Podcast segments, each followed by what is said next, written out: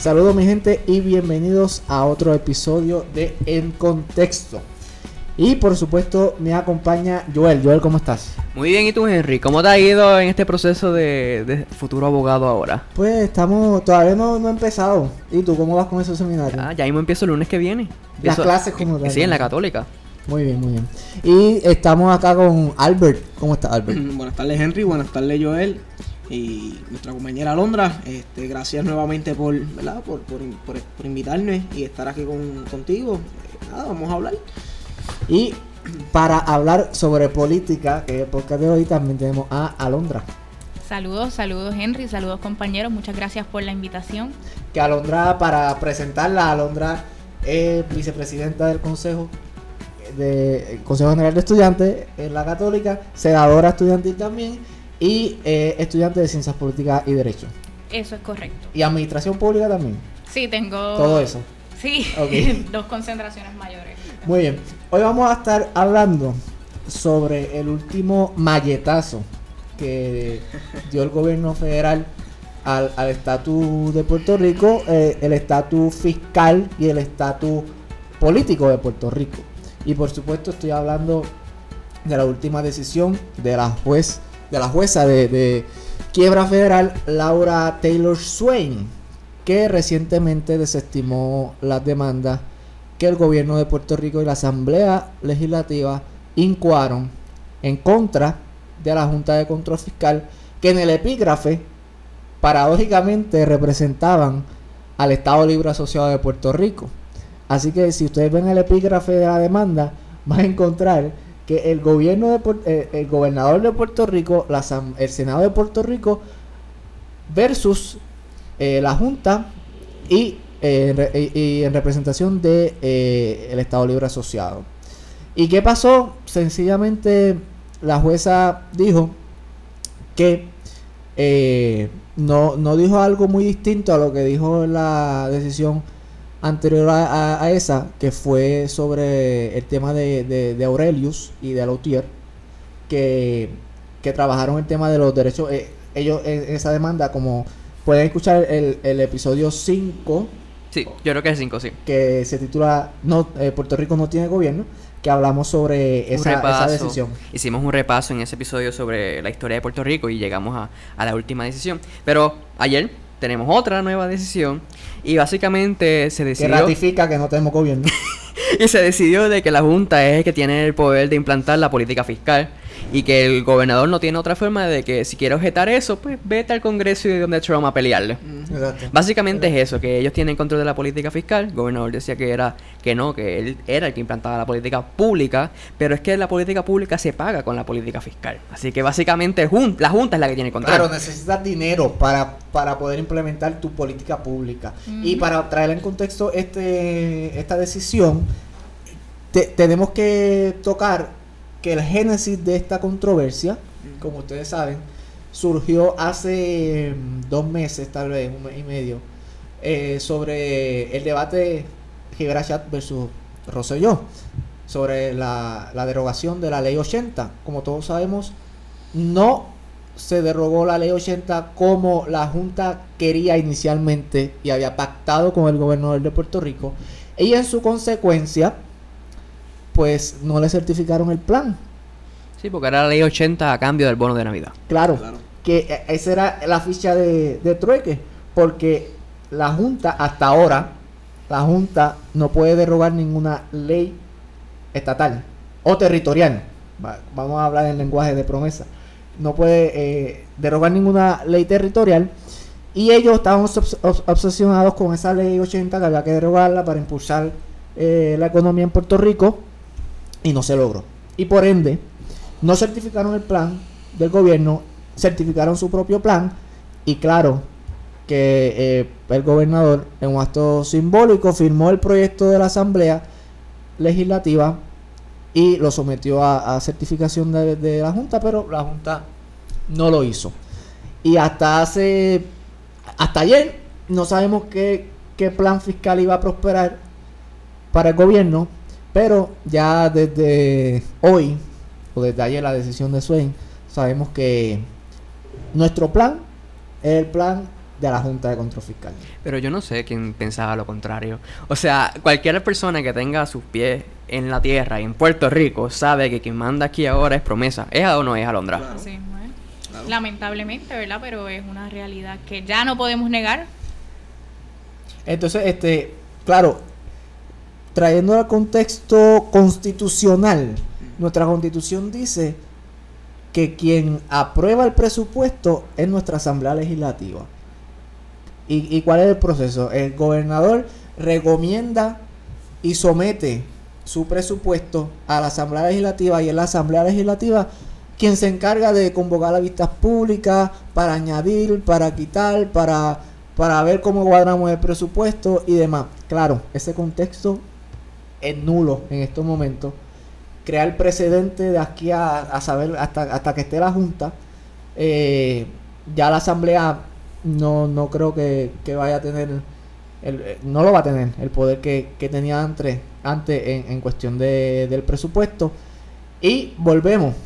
Pero realmente sí lo tuvo. Porque si leemos la jurisprudencia, vemos que realmente el poder del gobierno es el poder que le delegó el gobierno federal. Ah, Hablando. sí, sí, claro. Era, hay que En tener cuenta. derecho, en claro. derecho, podemos decir eso, ¿verdad? Que el poder último lo tenía el. Congreso.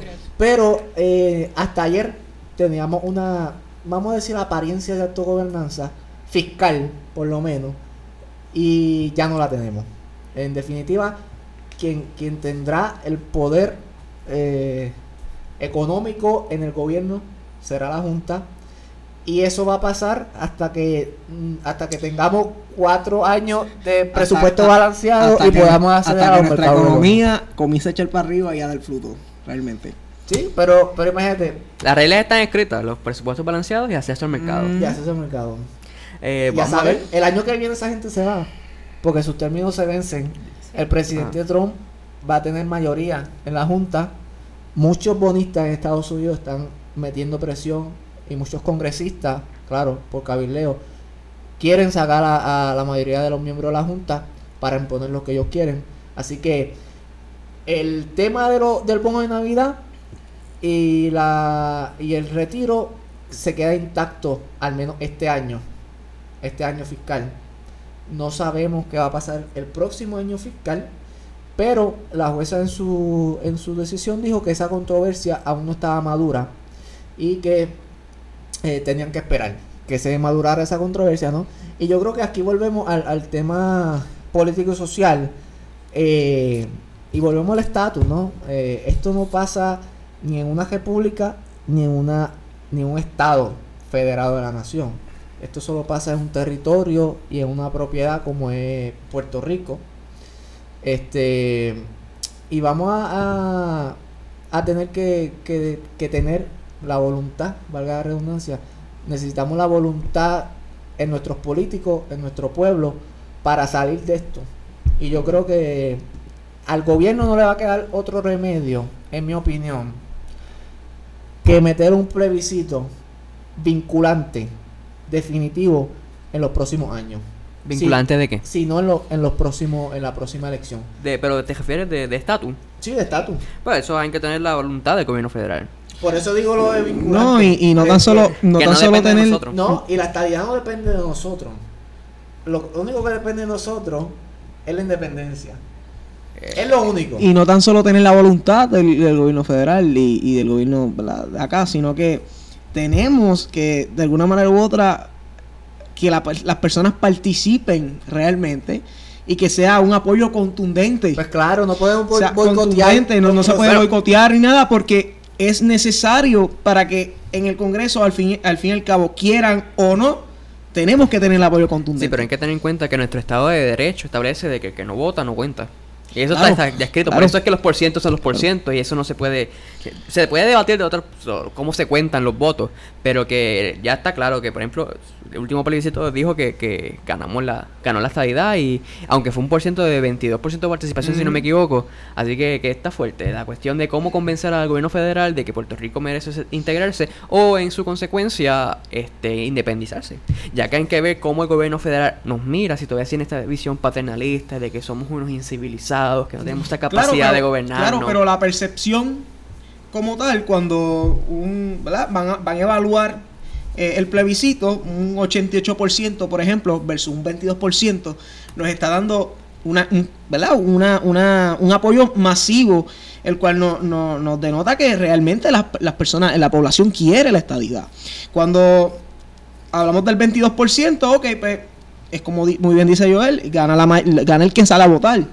Pero eh, da a entender también que ese, se- se- más del 70% de la población eh, o no le interesa el proceso o, o simplemente no quiere la estadidad. Sí, y, pero es que en ese plebiscito habían tres, este, habían tres Opciones. Estaba la, la estadidad, la, de ahora, el status quo y la independencia. Me acuerdo muy bien que eso fue una carta que trajo, Sí, que que eso, y en vez de gobierno impugnarlo, pues se dejó llevar muy colonial. Porque eso para mí fue un acto tan colonial y tan sumiso, dejarse llevar en vez de, de, de impugnarlo, pero allá vamos.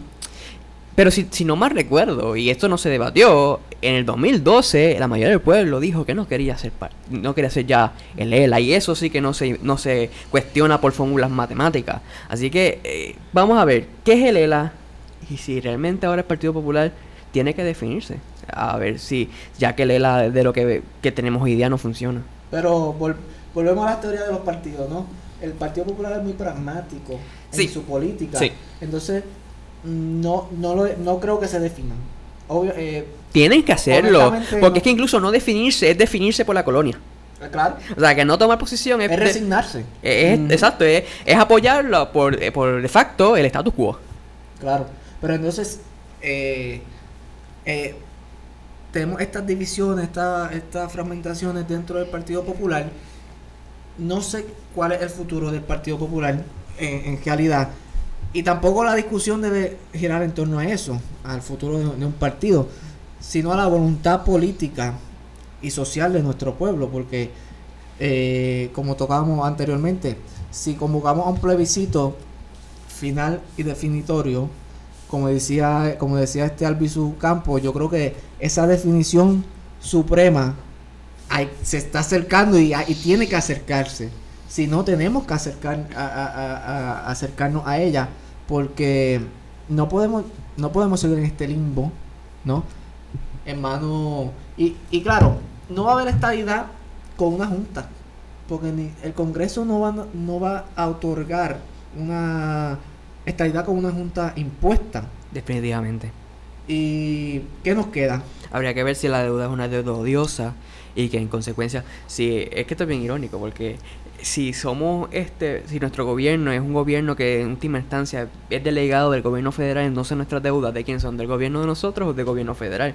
¿Entiendes? Esto es una cuestión de que hay que ver cómo fluye, hay que ver cómo se interpreta, porque si no mal recuerdo, a las a las Islas Vírgenes sí se le, cuando se hicieron su, sus leyes orgánicas, sí se estableció de que la deuda era de la ley, de, la, de las Islas Vírgenes, no del gobierno federal. Pero en el caso de Puerto Rico eso no está. Bueno, Eh, tenemos una cláusula por ahí que dice que, que no podemos gastar más del 15% del... Sí, pero eso es constitucional. Pues entonces, si aplicamos esa cláusula, a un montón de nuestra deuda no sería nula. Es, de- es deuda nula porque si tu Exacto. constitución te protege, precisamente te establece un límite constitucional y se emitió deuda que excede ese límite, pues es deuda que no existe porque tu propia constitución te protege. Nula ab initio. Claro, pero tenemos constitución. No, O sea, eso es lo que bueno, pero- lo que valga esa constitución. Pero si no día. tenemos constitución, no tenemos poderes, entonces más, más aún los Estados Unidos tendrían que admitir su responsabilidad en parte de la deuda que tenemos nosotros. Porque si los Estados Unidos son de quien emana nuestro poder, si los Estados Unidos son el padre de- del hijito de Puerto Rico, que es menor de edad, tú lamentablemente eres responsable de las acciones de tu hijo. Eso es un argumento que se está planteando, que se plantea, pero Elizabeth Warren también Claro. en el Congreso está... claro que Elizabeth Warren quiere hacer un proyecto que le calza perfecto a, Puerto Rico. Pero es minoría ahora mismo, o sea que siempre esas cosas pasan cuando son minoría. Sí, pero las elecciones son ahora, en noviembre, las congresionales. Aunque no creo que... eh, yo creo que el, el- el- Congreso se va a quedar republicano, pero ya eso es otro debate. Sí, pero el punto aquí está es que realmente Puerto Rico es una colonia, un territorio. Yo no creo que ya nadie ponga en duda eso. Debe de haber un... Yo espero. Bueno, el sentido común te dice. Pero entonces el- te, te da a entender cuál es la responsabilidad de Estados Unidos en todo esto, porque Estados Unidos sí tiene responsabilidad. Estados Unidos experimentó económicamente con nosotros, haciendo que nuestro que nuestros bonos sean triplemente exentos. O sea, es un experimento que hicieron con nosotros y que al final y al cabo nosotros le seguimos jugando el juego. Acuérdate que los, puer- lo- lo- políticamente hablando, muchos de los el, el puertorriqueño hereda mucho de España su política y, el caudillismo está y el populismo y, el excesivo gasto público no hubo una responsabilidad fiscal en, el pasado. Y en consecuencia estamos viviendo lo que tenemos hoy día. Deudas que eso no es solamente de Puerto Rico eso está en Latinoamérica. O sea eso yo creo que es más una cuestión cultural heredada de los españoles. No somos anglosajones en ese aspecto. Pero eso no significa que estamos determinados a, a estar encasillados a esa, a esa visión sino que podemos progresar. Pero el punto es volviendo al, a- al asunto es que si Estados Unidos tiene responsabilidad, pues debería de pagar o no la deuda o debería de hacer algo que no sea simplemente seguir haciéndole daño a sus ciudadanos estadounidenses, porque al fin y al cabo somos ciudadanos estadounidenses. Entonces, eh, ¿qué, qué, no, ¿qué nos gesta? ¿Qué nos queda por, por luchar? Yo creo que, y lo que me indigna es que mm, esta decisión de la jueza no ha causado, no ha causado, no ha surtido el efecto que yo esperaría en la, en la sociedad, porque esto es una decisión drástica, drástica, perdón, y una decisión que frustra y una decisión que, que nos pone en una posición tan vulnerable. Yo creo que este es el punto más vulnerable de la colonia políticamente. Es decir, vamos a tener de aquí a- al año que viene al gobernador y a su gabinete preso porque van a estar eh, en contra de las políticas de la Junta. No van a acatar las decisiones de la Junta. ¿Qué va a hacer el gobierno? ¿Va a impugnar esta decisión? ¿La va a apelar? ¿Va a ir directo al Eh, Supremo? Y lo más difícil es ver a un, a un gobierno estadista defender el Estado Libre Asociado. No sé tú, pero a mí como que eso, como que ver, que ver, tienen que por intentar defender la autogobernanza y intentar defender este pues la capacidad que tienen los puertorriqueños de autogobernarse y, pues es como que inten- defe- de- por, por de facto defienden el Estado Libre Asociado. Entonces eso es bien irónico para mí. Si tú eres estadista, tú reconoces que tú eres una colonia. No es que te des eso, no te sometas, obviamente. Pero denuncia, denuncia mucho más fuerte. A, vea, si déjate meter preso para que, la, que la- la- los medios de comunicación internacional vean cómo Estados Unidos trata a sus ciudadanos estadounidenses que viven en Puerto Rico. Claro, entonces yo creo que este volvemos al tema de derechos civiles, ¿no? Y derechos Definitivamente. fundamentales. El, e- ese tema, eh, Aurelio y Lautier lograron trabajarlo muy bien en, su, en, su, en sus mociones, en sus demandas, pero el gobierno se basa mucho en lo, en lo fiscal, ¿no? Y, en proteger su autogobernanza fiscal.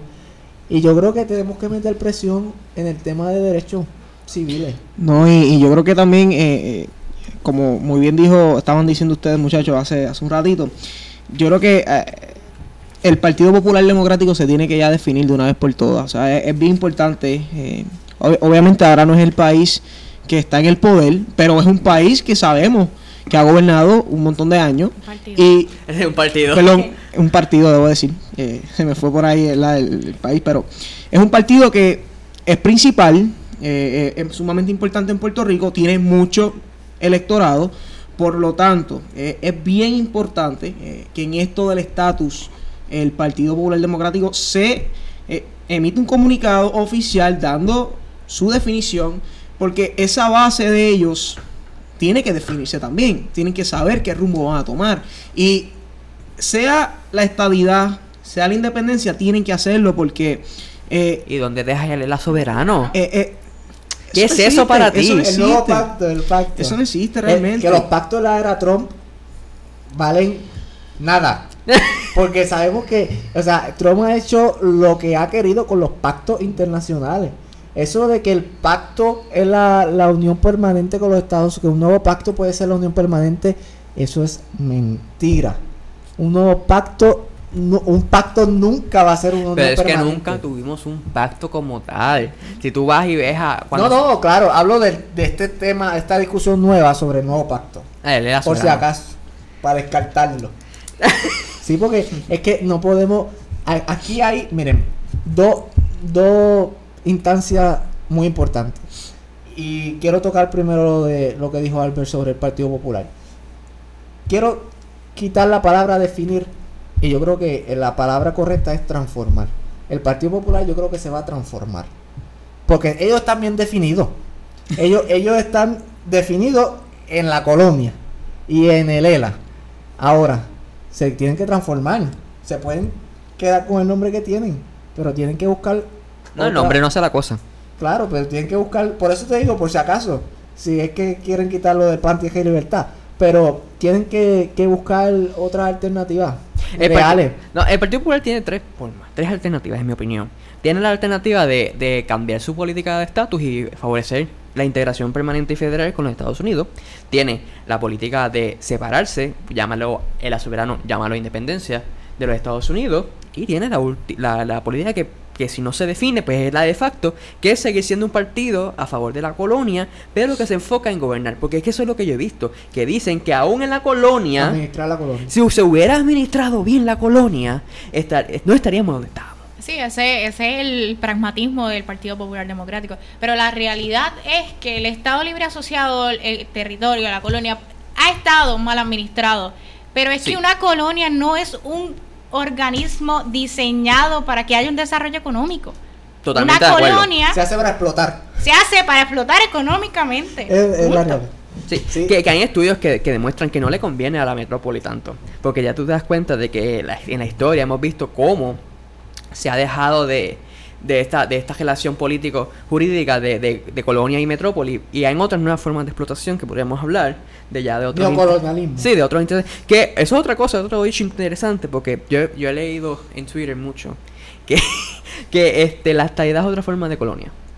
Porque vamos a diluir el voto. El, Eso lo dice Tienes, Silverio Pérez. tienes un Claro. gobierno federal. Claro, que no yo de- tienes una soberanía plena. Pero entonces, pero yo le di- yo una vez hablé con, con Silverio en Twitter y le dije, pero es que si tú me dices eso a mí, yo te puedo decir a ti que la independencia puede ser una, una neocolonia de Estados Unidos porque aún tú te crees que, que- que los intereses económicos estadounidenses no van a querer seguir estando en esta- en Puerto Rico. O sea, es un contraste difícil. Pero es que la realidad es que en el mundo, en el mundo actual, no existe tal cosa como países independientes, independientes. Todos los países son independientes. Y Tú sus asociaciones. claramente Claro. tienes tus pactos, lo que tienes es eh, la libertad de hacer tratados con quien tú desees, tienes muchas más. Sí, la interdependencia se llama eso claramente ahora la interdependencia. por la globalización, que, es una realidad. tenemos. Libertad que, que nosotros no tenemos. Claro, claro. Porque somos un territorio. Claro. Y el territorio no puede pactar ni nada. La única eh, colonia del mundo. Sí, la más vieja. La más vieja, definitivamente. Eh, que, ok, lo que trajo a Londra, mal administrada, una colonia mal administrada. Pero ¿qué hubiese pasado si hubiésemos administrado bien la colonia? Como quiera, en, en- en otra modalidad, esto iba a explotar. Porque una colonia eh, es insostenible. Es insostenible para los para los que son este los que viven en la colonia. No podemos desarrollarnos plenamente con, con, con un yugo como ese. Pero Henry, te voy a poner a debatir. No, voy a ser el, abogado del diablo. Vamos a debatir. Yo creo que si podemos comparar a Puerto Rico con otra o con otro tipo de relación, ya que el Estado de Puerto Rico, según los populares, es un Estado único de Estado libre asociado. Único en su especie. Eh, en Asia tenemos la región administrativa de Hong Kong, que es con- tiene una relación similar con China. La- la- China prontamente va a adquirir totalmente control sobre Hong Kong, pero por, por poner en tiene contexto, soberanía deportiva, un Ah, paréntesis. también tienen seguridad deportiva, pero para, te- para poner un contexto, Hong Kong tiene también su propio gobierno y ellos implantan sus propias políticas públicas. De hecho, Hong Kong es súper capitalista. Pero, y, y ha sido un país que se ha desarrollado muy bien por su sistema libre mercado. Algo que en Puerto Rico no sucedió porque Puerto Rico no ha adoptado un libre mercado puro por otras razones. Y, y, y eso podría argumentarte una persona que cree en la colonia. Obviamente, Sí. yo creo que la argumentación debe de irse en que la colonia, como una región administrativa especial, son estatus son estatus inmorales, indignos. Y debe irse más por, por la cuestión de derechos civiles a la cuestión si funciona o no. Porque Claro. si funciona o no, pues una dictadura puede funcionar. Claro. ¿Significa que es legítima? No.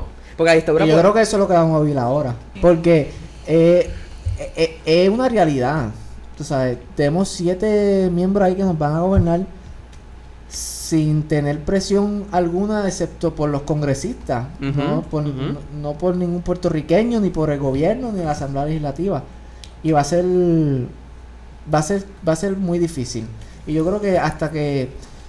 Claro, y volvemos a lo mismo. Yo, yo me causa indignación que esto no cause los efectos que de- debería causar en, cua- en cuanto a, a decepción y enojo y frustración en la sociedad, porque hasta que no les toquen las pensiones o el bono de Navidad o la reducción de horas laborales, entonces ahí es que la gente se va a dar cuenta de, de esto, ¿no? Y de la decisión que, que, que ha tomado la jueza y de las decisiones que va a seguir tomando, porque esto no va a cambiar hasta que toquemos el tema real de derechos civiles Sí. y derechos fundamentales. Pero en definitiva, o sea, la cuestión está también cuál va a ser la política pública y fiscal de- del es- de- del gobernador.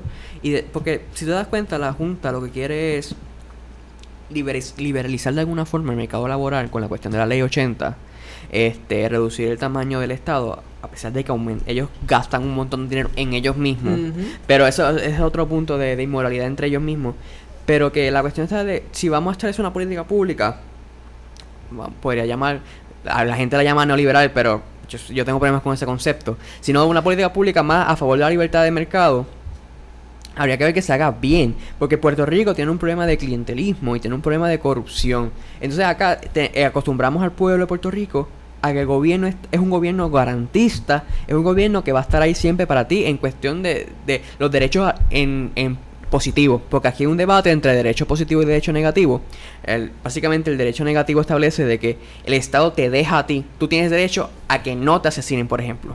A, tú tienes derecho a, a- a que seas libre, pero no significa que el, que el Estado te va a dar lo, te lo va a dar todo. Tienes, por ejemplo, tienes derecho a una vivienda. En el, en el sentido negativo significa que tú te puedes comprar una vivienda. En el sentido positivo es que el Estado te da la vivienda. Es, es un debate que, que no se da mucho, pero que hay que ver cómo nosotros vamos a ver al Estado, en este caso el gobierno. Pero el- la política pública del gobierno de Puerto Rico históricamente ha sido una política donde el Estado le da demasiado al, al pueblo y el pueblo se acostumbró y tú no le puedes decir que tú te prometiste en los años 80 unos beneficios y ahora se los vas a quitar. Exacto.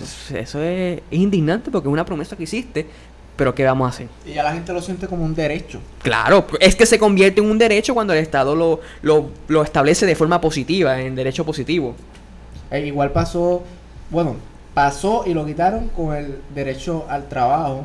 que Claro, en la Constitución. Constitución, Que, que finalmente el Congreso pues lo, lo, radicó y lo eliminó. Sí, porque Eh, si eso se hubiera quedado, significaría que el Estado te tiene que garantizar a ti un trabajo. Sí, eso- Eh, eso fiscalmente sería- es imposible. Eso sería tener casi una colonia socialista, ¿no? Sí, eso es lo que se ha planteado de que el Partido Popular gobierna de forma socialista. Yo no sé cuán socialista sea, porque es que eh, también ese otro asunto, ¿verdad? De que si eh, la cuestión del socialismo establece el proletariado la- la- para hacer la fase de la dictadura del proletariado y después llegar a un, si- un sistema comunista. Yo sí lo que creo es que existen políticas públicas socialistas, que yo las llamo intervencionistas, y políticas públicas liberales que son no intervencionistas. Entonces, el Partido Popular y el Partido Nuevo Progresista han practicado ambas políticas. Lo que sucede es que muchas han sido intervencionistas y se han metido demasiado en el mercado. Depende también de- del gobernante, ¿verdad? Estaba viendo un- una foto de Instagram de Trump que 2.1 millón de personas en Estados Unidos eh, se, se- se dieron de baja del programa de lo que acá serían los cupones de alimentos Mm. y él lo estaba celebrando porque es menos dependencia para el gobierno y eso quiere decir que esa gente pues ya no necesita del gobierno sino que pueden eh, subsistir con sus propios medios. Sí, definitivamente la política republicana de que el mejor gobierno es el que menos gobierna. Algunos dirían que el mejor gobierno es el que no gobierna en absoluto. Así que eso es una cuestión ya de filosofía política. Sí, y, y depende del gobernante también y de que, quien esté en el, en el gobierno. La cosa es, una colonia puede tener una filosofía política. Porque al fin y al cabo, nuestro poder viene delegado de- del del gobierno federal. Entonces, nuestra política sería la política del gobierno federal. Claro. Si somos, si vamos en estricto orden y en lógica. Entonces, eso no es lo correcto. Lo correcto es que los puertorriqueños, como ciudadanos estadounidenses, se gobiernen. Y si no van a estar integrados a la federación, pues que adquieran la independencia. Y la cuestión acá es que tenemos un partido que tiene una gran capacidad electoral, que se está yendo, se ha mermado, pero tiene una gran capacidad electoral que aún no se ha definido y mantiene cautivo ideológicamente a un montón de gente que aún no sabe qué hacer con su vida. O sea, en el sentido político hablando. Y si no, y si tú vas a tener una comunidad política que, que no sabe qué hacer, que no se ha definido, que, que, que boicotea los procesos y que no quiere ser algo, pues si no eres algo, eres nada. La definición suprema de Albizu Campo. Yo creo que, que, que eso, es, eso es importante. Bueno, pues gracias Joel, gracias Alondra, gracias Albert por, por estar acá. Este, espero que Alondra también se, se una de vez en cuando. Claro, claro. eh, siempre abierta a la invitación. Muchísimas gracias. Eh, un debate definitivamente bien importante y que deberíamos seguir teniendo en otras ocasiones. Bueno, pues a ustedes amigos, eh, los esperamos en otra edición más de En Contexto. Hasta luego.